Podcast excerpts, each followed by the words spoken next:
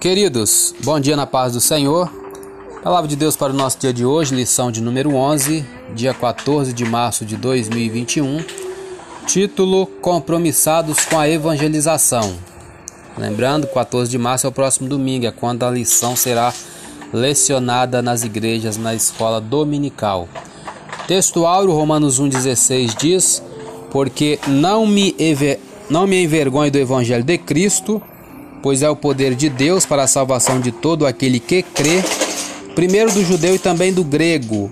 Verdade prática, a nossa responsabilidade para a salvação de todos os seres humanos, mediante o Evangelho do nosso Senhor Jesus Cristo, nos torna servo de todos. Leitura diária de hoje, quarta-feira, é Mateus 13, 38. Jesus disse que o campo é o mundo.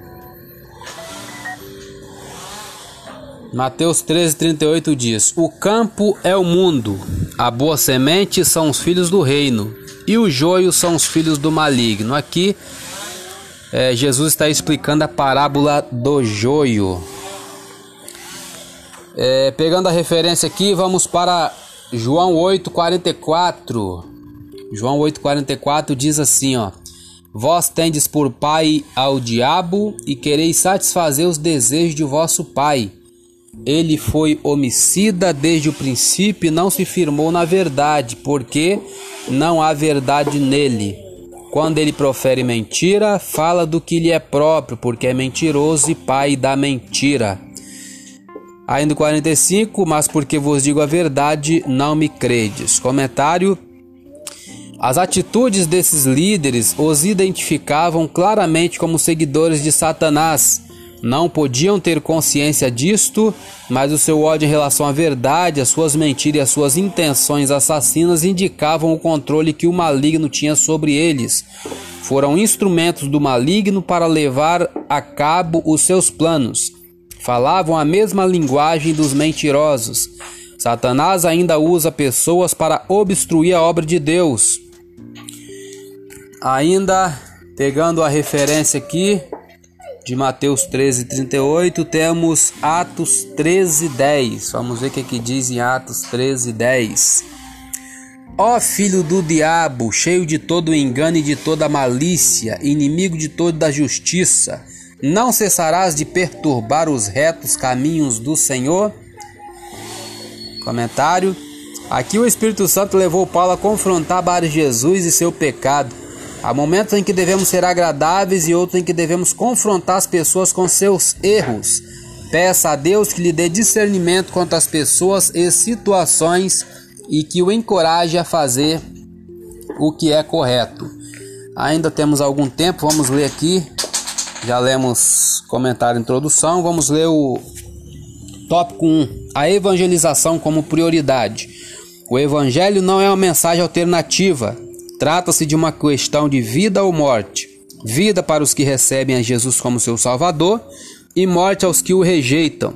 A divulgação das boas novas de Cristo é tarefa de todos nós. Ponto 1. Um, o Evangelho. Essa palavra vem de duas palavras gregas: eu, advérbio bem, e angélia, que significa mensagem, notícia, novas.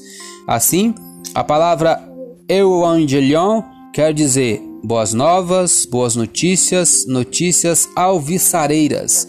É a mensagem de Cristo que salva o pecador. É o meio que Deus usa para a salvação de todo aquele que crê. Só por meio do Evangelho é que o ser humano conhece a salvação na pessoa de Jesus. Ponto 2. O único Salvador do mundo.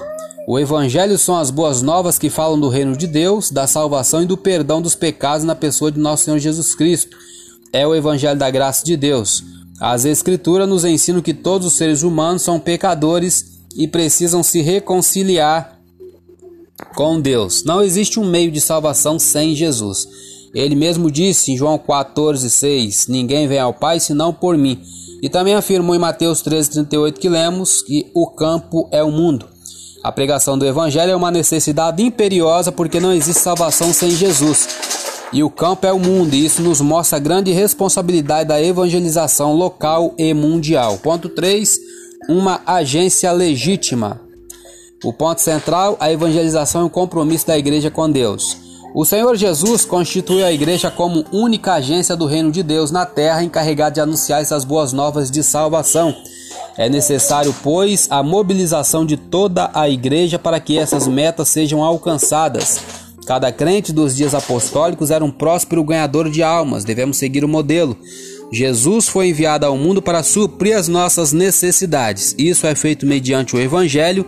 Devemos, portanto, agir como o apóstolo Paulo. Síntese do tópico 1: O Evangelho é uma questão de vida e morte, por isso a evangelização é uma prioridade. Eu sou Elias Rodrigues, essa foi mais uma leitura diária de hoje. Compartilhe essa mensagem com seu grupo de amigos e que Deus nos abençoe. Amém.